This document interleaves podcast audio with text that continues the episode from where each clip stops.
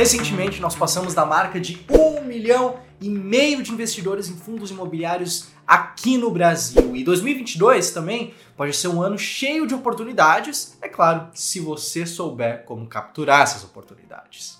Bom, aqui hoje eu vou fazer um pouco diferente. Esse vídeo aqui eu não vou te falar exatamente sobre essas oportunidades, mas sim sobre os perigos que tem de você escolher, por exemplo, algum fundo imobiliário que talvez não faça tanto sentido assim para você, para os seus objetivos, para a sua estratégia de investimentos. Nesse vídeo aqui, eu vou te mostrar justamente aqueles fundos imobiliários, aqueles tipos de fundos imobiliários que eu não vou investir nem em 2022, nem em 2023, nem nenhum ano à frente. Beleza?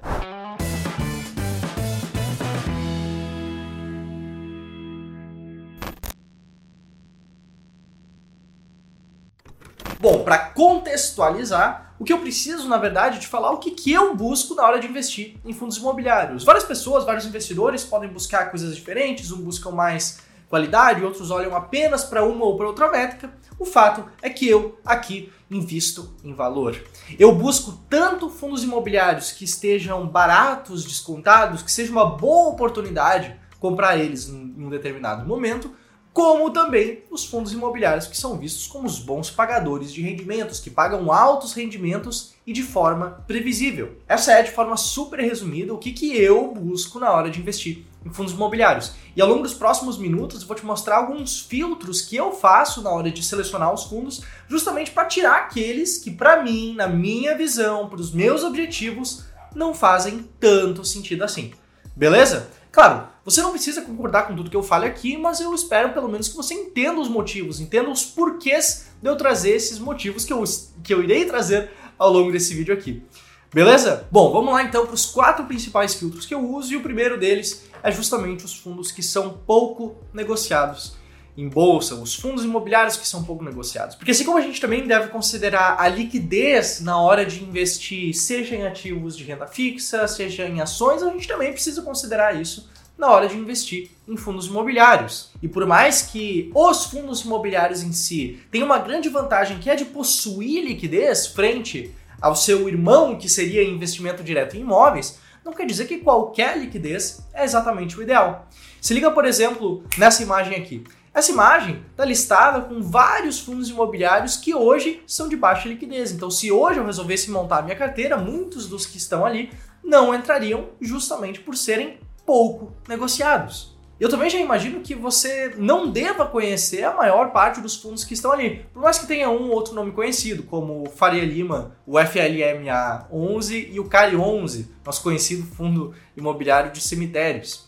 Mas por que, que eu faço isso? Por que, que a gente evita comprar esses fundos de baixa liquidez? Porque a verdade é que eu não compro um fundo imobiliário esperando ficar com ele para sempre. Que não é um buy and forget, não é um buy and hold forever. Nada disso. As estratégias de investimento que eu uso também para selecionar fundos imobiliários envolvem de fato vender eles de vez em quando, vender quando não fizerem mais tanto sentido assim. Envolvem fazer o rebalanceamento dessa carteira.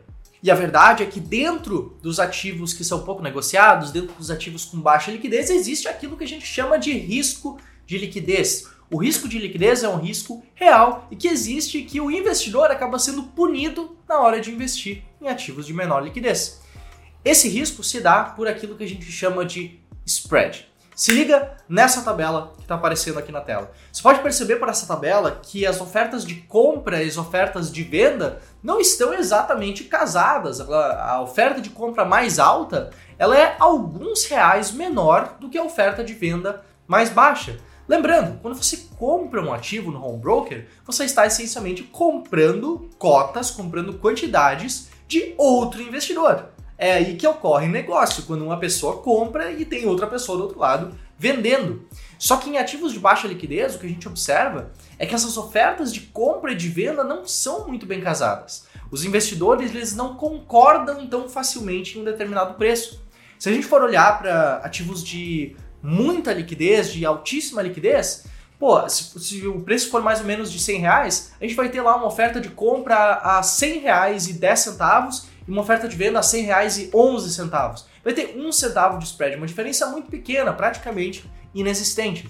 Agora, se a gente olha para ativos de menor liquidez, como é o caso aqui, a gente tem uma diferença de mais de 1, 2, às vezes 3% no preço que você deveria executar para conseguir vender esse ativo. Então, no momento que você decidisse vender esse ativo lá na frente, você ia tomar um prejuízo na cara de 1, 2, 3, 5%, simplesmente porque o ativo é de baixa liquidez. E é justamente por isso que a gente prefere evitar esses ativos. Beleza? Bom, vamos lá então para o segundo tipo de ativo que eu também evito. E aqui são os fundos imobiliários do tipo de desenvolvimento e incorporação de imóveis. Esses fundos de desenvolvimento que eles fazem é desenvolver o imóvel. Então são imóveis que ainda estão em construção. Esses fundos eles fazem isso seja para posteriormente alugar essas salas comerciais e distribuir os rendimentos dos aluguéis para os cotistas, ou vender essas salas comerciais e amortizar esse valor para os cotistas. Então ele trabalha numa dinâmica diferente. Os imóveis, de fato, ainda não estão operando. E por causa disso, existe um risco maior dentro de cada fundo. E alguns exemplos de fundos imobiliários de desenvolvimento, por exemplo, é o Tord 11, um fundo que eu sei que muita gente gosta, muita gente investe, em especial motivado pelo baixo valor da cota desse fundo. Então você pode perceber, por exemplo, no relatório gerencial do Tord 11, que consta que na alocação dele, a alocação possui 30% em desenvolvimento de imóveis, em equity, em participações ali em desenvolvimento de imóveis, 48% investido em outros fundos imobiliários que também, no caso, são fundos de desenvolvimento, conforme também consta no relatório, e também uma pequena carteira ali, 21% do patrimônio do fundo investido em CRIs. Em, ao invés de ser um fundo de CRIs que tem dezenas de títulos diferentes, no caso do Todd 11 também é uma carteira relativamente concentrada de CRIs. Por esse motivo, esse é um, um dos fundos que acaba sendo classificado, na minha visão, como um fundo de desenvolvimento. E a gente tem uma situação ali parecida com vários outros fundos imobiliários na bolsa, como por exemplo também o TGAR11, TGAR11, que a gente consegue ver, por exemplo, com essa tabela que está aparecendo na tela, como que estão os diferentes imóveis em desenvolvimento. E eu resolvo excluir eles da minha lista de possíveis fundos imobiliários para investir, principalmente por dois motivos. O primeiro motivo está mais relacionado a riscos que o investidor ele não precisa correr. Você, investidor, tem a liberdade de escolher quaisquer ativos que você queira para integrar a sua carteira de investimentos. Tem riscos que você pode correr se você quiser, mas tem riscos que não faz sentido. E o risco de desenvolvimento de imóveis existe. Vou tirar um exemplo super claro. Pergunta para algum parente seu, para algum colega seu de trabalho que resolveu construir a casa própria. Pergunta se deu tudo certo ou se teve, por exemplo, alguma coisa que não estava prevista. Pergunta se foi construído dentro do tempo que estava previsto. Pergunta para aquele seu amigo que comprou o imóvel na planta se o imóvel que ele comprou na planta foi entregue na hora certa, no momento certo, ou se levou alguns meses, talvez alguns anos a mais até se entregue. Existem riscos no desenvolvimento de imóveis pode acontecer de dar tudo certo, de tudo funcionar às mil maravilhas e a pessoa que comprou o imóvel na planta recebeu o imóvel na planta na hora certa. Mas o risco, ele existe, ele não pode ser ignorado. Então, como eu tenho a liberdade de escolher quais ativos eu quero colocar na minha carteira de investimentos ou não, eu resolvo deixar esses ativos de fora. E o segundo motivo é que esses fundos de desenvolvimento, muitas vezes eles usam um artifício chamado RMG, renda mínima garantida. Então, se por exemplo você utilizar uma plataforma como Status Invest, como Funds Explorer, e resolver dar uma olhada nos dividendos que foram pagos pelo fundo ao longo dos últimos meses, o que você vai ver vai ser um rendimento, vai ser um dividendo que foi pago, mas ele é um rendimento artificial. É um rendimento que não existe. Pô, para pra pensar. É um fundo de desenvolvimento. O prédio, por exemplo, se for o caso de um prédio em desenvolvimento, o prédio não está pronto, não tem inquilino dentro dele, não existe ninguém pagando aluguel.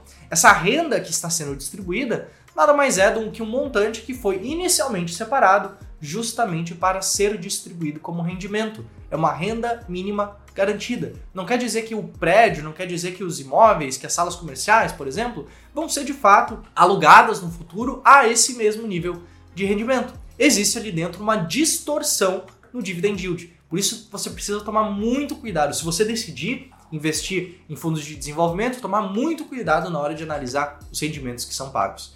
Beleza? Isso nos leva também ao terceiro ponto que eu quero trazer aqui, que também é relacionado aos rendimentos que são distribuídos, aos dividendos que são pagos pelos fundos imobiliários, que é a questão de grandes discrepâncias ao longo dos meses no quesito de pagamento de rendimentos. O que o investidor quer é ter uma boa noção de quanto ele vai receber de proventos ao longo dos meses. Um dos maiores erros que o investidor iniciante em fundos imobiliários pode fazer é justamente fazer o seguinte: entrar num site e simplesmente listar pelos de maior pagamento de proventos e escolher os maiores. Isso aí, muito provavelmente, vai dar errado. Muito provavelmente o investidor vai acabar sofrendo com as consequências dessa decisão que ele tomou, justamente porque ali dentro tem muitos fundos que às vezes na média pode parecer que eles estão pagando muito bem, só que quando você vai analisar de fato tem muita coisa não recorrente ali no meio muito pagamento instável, imprevisível de rendimentos. E perceba que eu fui um pouco crítico nessa questão da média, né? Se liga nesse exemplo aqui. Se liga nessa tabela especificamente que está aparecendo na tela. Ao longo dos meses, esse fundo imobiliário teórico, ele teria pago 10 centavos por mês de proventos, mas um mês específico ele resolveu pagar um pouco mais. Pagou R$ 1,50. Se você for um investidor que vai direto na média, que está sempre lá colocada nos sites de, que, que prestam essas informações, você vai ter uma ideia muito errada de qual que foi o real pagamento recorrente do fundo.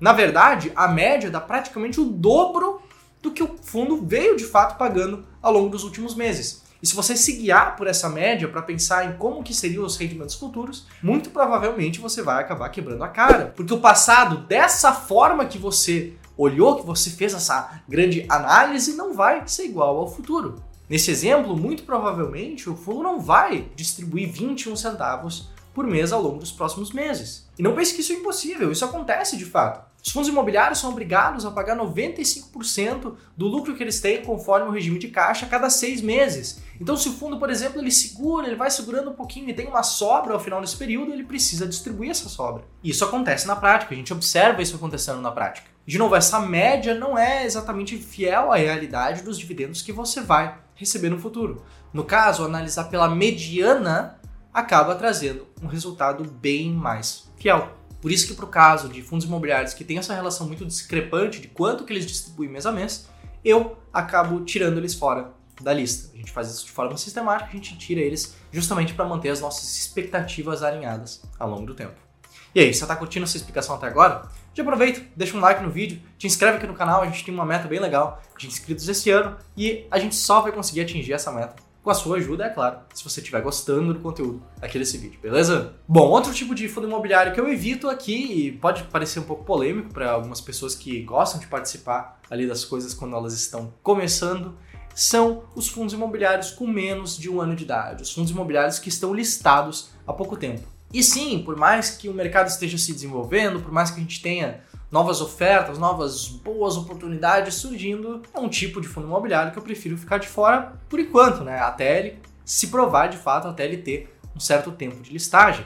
E sim, eu vejo que cada vez mais tem novos fundos imobiliários estreando em bolsa, até porque é um mercado em pleno desenvolvimento, como mostra esse outro gráfico do boletim mensal da B3. Só que, de novo, esses fundos eles podem até ser interessantes, ter bons imóveis, estar sendo negociados a bons preços, mas tem algumas coisas que a gente só consegue analisar com o tempo, que é o caso principalmente de qual que vai ser a liquidez do fundo no futuro, que a gente não tem esse dado, a gente não tem nenhum histórico de como que foi a liquidez no passado, justamente porque é um fundo novo, e também dados de como que vai ser a distribuição de rendimentos desse fundo imobiliário. Como ele está recém-estreando na bolsa, como ele tem pouco tempo de listagem, a gente não consegue saber com exatidão se ele vai conseguir distribuir ao longo do tempo rendimentos de forma estável ou não. E é justamente por isso que a gente tira esses fundos também. E esses são os principais fundos imobiliários que a gente elimina. Que eu, na minha estratégia de seleção de fundos imobiliários para os meus objetivos financeiros, esses são os tipos que eu elimino antes de investir. Só que isso não te impede de você, que está me assistindo agora, de eliminar outros fundos imobiliários de outros tipos, de outras características que talvez não sejam tão interessantes para você. Deixa eu dar um exemplo. Eu tenho uma estratégia que eu ensino que é a estratégia BBB, que fala sobre os fundos imobiliários que sejam bons pagadores de dividendos, que sejam bonitos de olhar, que tenham uma diversificação interna e que também estejam baratos, descontados, seja uma boa oportunidade. No caso desse segundo filtro, deles serem bonitos de olhar, Aí vai outro filtro. Eles precisam ter, no mínimo, alguns imóveis e alguns inquilinos diferentes para entrar nessa minha estratégia. Isso faz com que apenas fundos imobiliários que sejam vistos como um pouco mais seguros possam de fato ser aptos para investir por uma pessoa que seguiria essa estratégia. E aí que vem o convite que eu tenho para te fazer. terça-feira, às 8 da noite, após muitos pedidos, eu vou entrar aqui ao vivo num evento gratuito explicando na prática como funciona a estratégia BBB e como você pode também encontrar fundos imobiliários bastante interessantes usando essa estratégia. De novo, é um evento ao vivo, completamente gratuito. Para você participar, basta se inscrever. Vai ter um link aqui na descrição, vai ter um link no comentário fixado. E eu te espero lá, terça-feira, às 8 da noite. E é bom que você se inscreva nesse evento, porque eu tenho certeza que o conteúdo que está ali dentro vai te ajudar na tua jornada enquanto investidor. Beleza? Bom, além disso, tem, é claro, dois tipos bastante óbvios de fundos imobiliários que eu não invisto. Lembra lá do começo do vídeo que eu te falei qual que é o racional da minha estratégia? Bom, aqui, na verdade, é bastante simples. Dois tipos de fundos imobiliários que eu não invisto são fundos que estejam caros demais ou que paguem poucos rendimentos. Qual que é o meu objetivo? Meu objetivo é encontrar aqueles que estejam baratos e pagando altos rendimentos. Então, todos eles que não se encaixarem nessas características, aqueles fundos que não estiverem pagando bons rendimentos, aqueles fundos que estiverem sendo negociados a um preço muito mais elevado, muito mais elevado em relação ao seu valor patrimonial, por exemplo, esses fundos também caem fora. Então, uma das mensagens principais que eu quero trazer aqui, na verdade, não é para você não investir no fundo X, no fundo Y, no fundo Z, nem nada do tipo. É para você ter critérios claros que te guiem ao longo do tempo.